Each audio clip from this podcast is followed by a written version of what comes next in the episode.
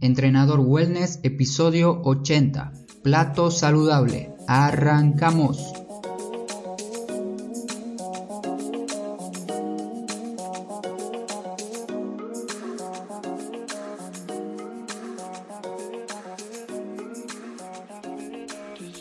Muy buenos días para todos, feliz viernes, espero que se hayan levantado con mucha energía. Bienvenidas y bienvenidos otra semana más a Entrenador Wellness, este podcast donde vas a aprender realmente sobre entrenamiento, alimentación y lo fácil que es generar hábitos saludables para obtener la vida que te mereces. Hoy es 20 de septiembre del 2019 y en este episodio quiero resolver una duda muy frecuente que me preguntan tanto mis alumnos presenciales como online porque no saben cómo diseñar un plato de comida saludable. Ya saben qué alimentos elegir, pero no saben cómo combinarlos. Por eso pensé en armar este episodio recogiendo información de distintas fuentes de nutricionistas y dietistas que yo sigo actualmente y que les voy a compartir ahora mismo. Porque si uno se pone a buscar, por ejemplo, plato saludable en Google, vas a encontrar muchas variedades de platos algunos buenos y otros no tanto. Con este artículo y episodio quiero hacer una comparativa de distintas organizaciones de platos para nuestras comidas y vamos a llegar a una conclusión final para seleccionar el adecuado dentro de este mundo lleno de información. Quiero recalcar que toda esta información que voy a mencionar ahora va a tener enlaces a los respectivos profesionales que la crearon. El primer plato será la propuesta de Estados Unidos de My Plate. Esta guía por el Departamento de Agricultura de este país menciona que sería una especie de recordatorio para que las personas puedan llevar una alimentación saludable. Este plato en particular es muy mencionado en el mundo de Internet con distintas críticas. Ahora veremos qué nos propone My Plate. El Mi de este nombre indica la importancia de que cada persona tiene que personalizar el plato según su estilo de vida. Utilizando el plato como una representación visual de la cantidad y qué debe llevar dicho plato, si ustedes ingresan a la página web verán lo siguiente. Cereales, verduras, fruta, proteínas y lácteos. Y si hacemos clic en cada una de estas secciones que le mencioné, van a encontrar distintas recomendaciones para cada sección. Además, encontrarás objetivos dietéticos para los estadounidenses. También su web está llena de infografías y distintas herramientas para que las personas puedan aprender sobre alimentación. Como conclusión de este primer plato, es que me parece muy buena la página que tienen para aprender y leer sobre alimentación, siempre y cuando seas muy criterioso con lo que lees porque vas a encontrar mensajes que yo mismo no comparto, como ser que beban más leche descremada que entera o comer más carne. El siguiente plato es el plato de alimentación saludable de Harvard. Fue creado por expertos en nutrición de esta conocida y muy famosa universidad y en su web aclaran que fue un plato diseñado para abordar las deficiencias del plato anterior que les mencioné y también de una manera muy visual, muy simple, este plato puede ayudarte a que tomes mejores decisiones al momento de comer. ¿Y qué nos propone el plato de Harvard? En este caso, la mitad de nuestro plato debe contener verduras y frutas, agregando variedad y colores. Un cuarto del plato tiene que tener granos integrales como ser trigo integral, quinoa, avena, arroz integral y distintos alimentos que podemos comprar con los granos mencionados, como por ejemplo pasta de trigo integral. Una cuarta parte del plato debe contener pescado, pollo, legumbres y nueces como fuente de proteína. En la imagen que ellos publican aclaran que tenemos que limitar el consumo de carnes rojas y evitar carnes procesadas, como ser la panceta o tocineta y embutidos como por ejemplo salchichas. En moderación también nos mencionan que tenemos que utilizar aceites de plantas saludables como ser aceite de oliva, canola, soya, maíz, girasol, maní u otros. Esto no lo comparto mucho porque aquí nombra algunos aceites que no son tan saludables para nosotros. Nos explica que tenemos que evitar también, esto sí, claramente, evitar los aceites parcialmente hidrogenados que contienen grasas trans. Explican que tenemos que beber más agua, té o café, dejando de lado las bebidas azucaradas, limitando también la leche y productos lácteos a uno o dos porciones al día. Por último, y no menos importante, aclaran mantenerse activos. Llevar un estilo de vida activo es muy importante para mantenernos saludables. Y como conclusión de este segundo plato es un excelente mensaje por parte de esta universidad y te dejo el artículo completo de ellos para que lo leas y si quieres también descargues el plato. Continuamos con un canal de YouTube que te recomiendo para aprender sobre tu metabolismo con un vocabulario simple. En este caso, el creador del canal Metabolismo TV, llamado Frank Suárez, enseña a diseñar los platos de comida con una calificación. Esta calificación es alimentos tipo A o alimentos tipo E. Los alimentos tipo A son los que producen poca glucosa y requieren poca insulina, como ser carne, pollo, pavo, pescado, quesos, huevos, vegetales, jugos de vegetales, almendras, nueces. Y los alimentos tipo E serían los alimentos que producen mucha glucosa y requieren mucha insulina. Pan, pasta, harina, arroz, banana, papa, tubérculos, cereales, azúcar, dulces, chocolates, leche, jugo de frutas, refrescos azucarados. Claramente los últimos son los menos recomendables. ¿Y por qué le pone alimentos tipo A y alimentos tipo E? Él menciona que los alimentos tipo E son los alimentos que engordan y los alimentos tipo A son los alimentos que adelgazan. Y nos proponen dividir el plato utilizando dos partes de alimentos tipo A, que son los que adelgazan, y una sola parte de alimentos tipo E, que son los que engordan. Y te dejo dos ejemplos. El primero pollo con vegetales y arroz. El segundo ejemplo, huevos, ensalada y pan. Dos ejemplos simples para que veas más o menos cómo él diseña los platos. Y también te dejo el video donde explica más en profundidad su método. Como conclusión de este tipo de plato, es un método que al parecer da muy buenos resultados, ya que seleccionan de manera correcta los alimentos que va a tener el plato. Lo único que no comparto es al decir que un alimento engorda o un alimento adelgaza. Los alimentos no cumplen esa función y cualquier alimento te hará engordar si lo consumes en exceso. Nos tenemos que sacar eso de la cabeza de que un alimento me va a hacer engordar. Y para aprender más de este tema, leí su libro y lo sigo hace varios años. Te recomiendo nuevamente para continuar aprendiendo sobre metabolismo y alimentación de una manera básica pero eficiente, puedes visitar su canal.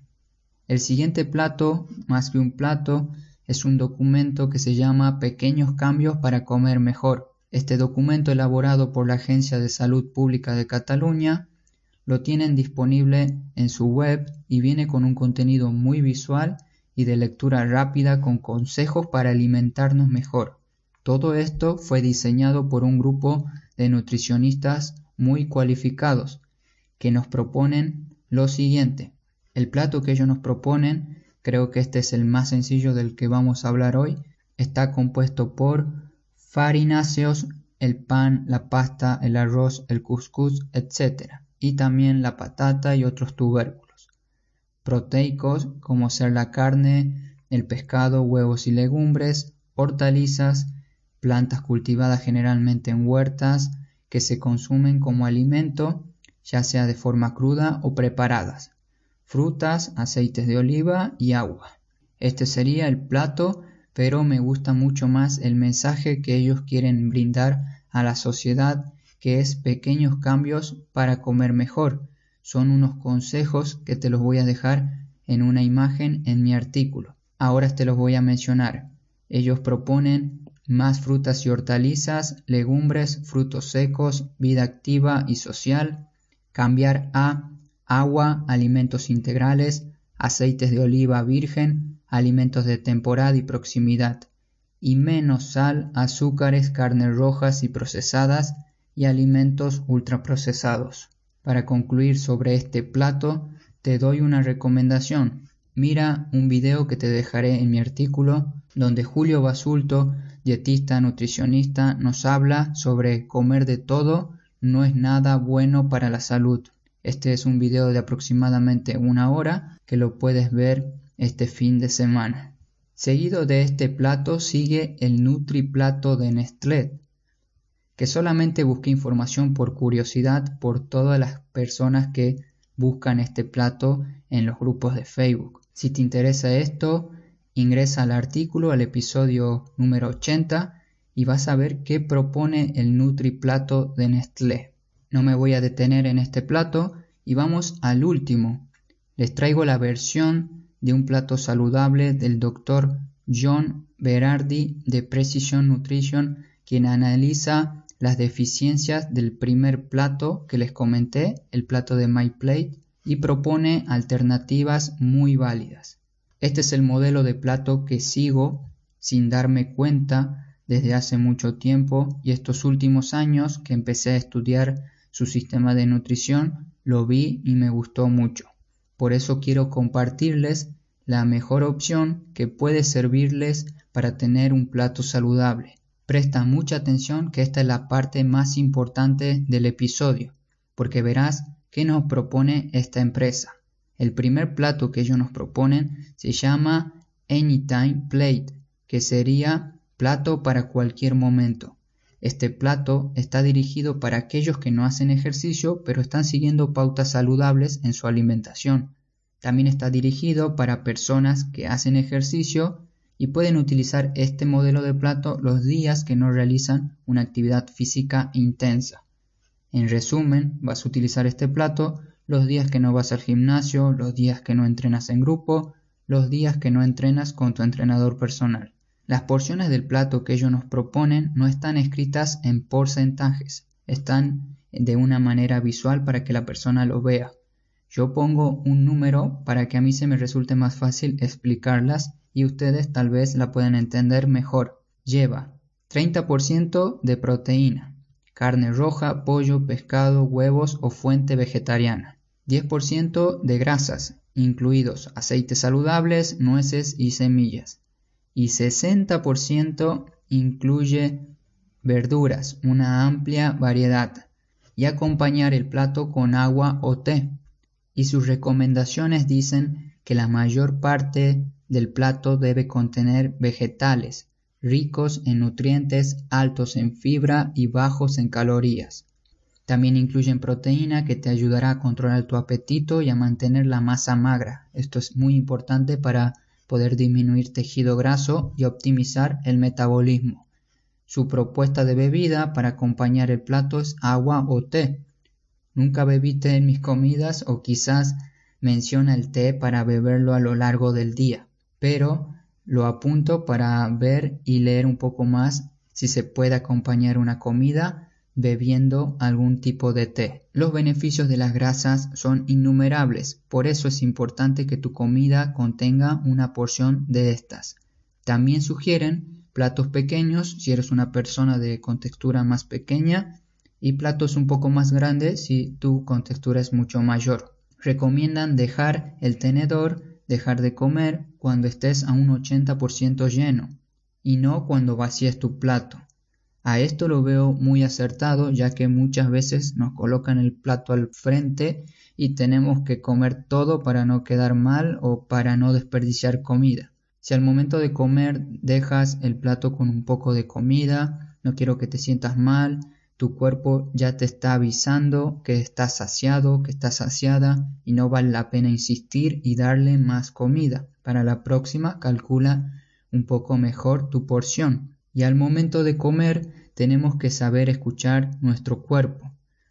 Recomiendan minimizar los carbohidratos con almidón en este plato y utilizarlos más después del ejercicio físico. ¿Cuáles son los carbohidratos con almidón? Serían el pan, el arroz, la pasta, los cereales, las patatas, las arvejas, el maíz.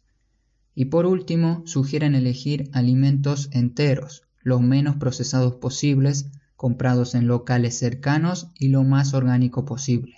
Este sería una buena alternativa de plato para poder organizarte en una comida diaria. Ahora vamos al plato de comida post-entrenamiento, después de entrenar. Este plato está dirigido, como lo dice su nombre, a personas que realizan un ejercicio físico intenso. Por ejemplo, entrenar en el gimnasio, hacer un entrenamiento de fuerza, entrenamiento con el peso corporal bien planificado en casa, entrenamiento en grupos, etc. En fin, un entrenamiento. Las porciones de este plato son mucho más sencillas, son 50% proteína y 50% verduras. Y agregan un 20% de almidones, que son las patatas, pastas, arroz o pan, las que te mencioné recién, y acompañan la comida nuevamente con agua o té. Este plato lo veo fácil de entender y fácil de utilizar para cuando una persona termine su entrenamiento. En este caso no aconsejan consumir, comer grasas post-entrenamiento, debido a que una comida alta en grasas después de entrenar ralentiza nuestra digestión y disminuye la asimilación de proteínas y carbohidratos. El doctor John Berardi recomienda mayor cantidad de grasas en las otras comidas de tu día, minimizando la cantidad de grasas en la comida post-entrenamiento. Además agregan una porción de carbohidratos con almidón más al plato. Y este plato tendría en teoría mucha más cantidad que el anterior, el que utilizabas para cualquier momento del día, utilizando nuevamente el método de plato pequeño para una persona de contextura pequeña y plato más grande para una persona de un tamaño mucho mayor. En resumen, este plato post-entrenamiento se basa en alimentos enteros, sin procesar, y los alimentos más orgánicos posibles. Y ya para finalizar, Precision Nutrition también creó un plato a base de plantas.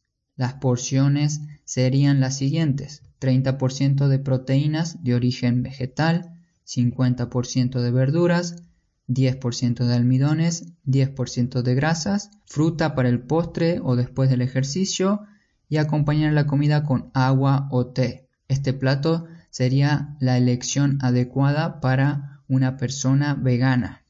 Como conclusión de los platos saludables, actualmente la organización de mi plato se basa en esta última propuesta que te mencioné y claramente no la sigo al 100% porque cada día es diferente y nadie es perfecto, siempre tenemos alguno que otro inconveniente. Tus platos pueden variar dependiendo de muchos factores, como por ejemplo la actividad física diaria, tu entrenamiento del día, fecha o mes en el que te encuentres. Para las mujeres, si estás con el periodo, también tu alimentación seguro varía. Nuevamente para las mujeres cuando están embarazadas, también la alimentación cambia un poco momentos de estrés y ansiedad, vacaciones, comer fuera de casa por reuniones familiares, reuniones para trabajar o amigos, existen muchos factores que harán que modifiquemos nuestros platos de comidas, pero lo que tenemos que tener en cuenta siempre es que si el plato varía, si el plato cambia, siempre tenemos que optar por la comida real, porque tengamos un problema o algún inconveniente en algún día, no tenemos que caer en la tentación de comer comida ultraprocesada que sabemos muy bien que no es buena. Siempre tienen que tener ustedes un plan B en este tipo de casos. Y quiero que te lleves una idea de cómo organizar tu plato y cada uno lo puede personalizar a su gusto.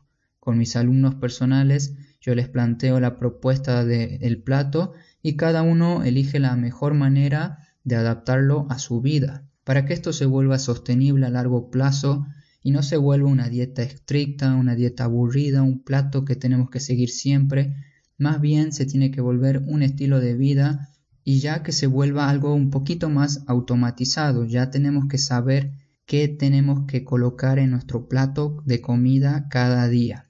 Al final del artículo de este episodio te dejo la guía visual para que veas un plato saludable, para que veas la organización. Lo puedes descargar y compartirlo con tus amigos, con tu familia, con tus compañeros de trabajo.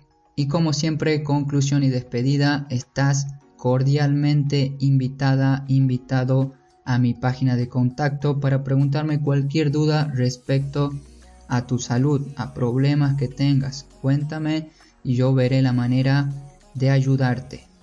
Muchas gracias a todos por tomarse el tiempo de escuchar este episodio, que creo que es uno de los episodios que más me gustó porque aprendí muchísimo, muchísimas variantes y cosas nuevas que no sabía. Todo esto gracias a ustedes, porque quería compartir una información verdadera, una información ordenada y sobre todo una información que les sirva para utilizarla en su día a día.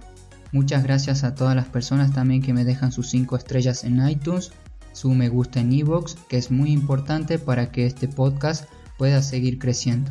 Nos escuchamos, nos vemos el próximo episodio, el próximo viernes. No te olvides de suscribirte para que te llegue un aviso cuando saque mi nuevo episodio del podcast. Yo soy Marcos y este fue otro capítulo, otro episodio de Entrenador Wellness. No te olvides de moverte. Hasta pronto.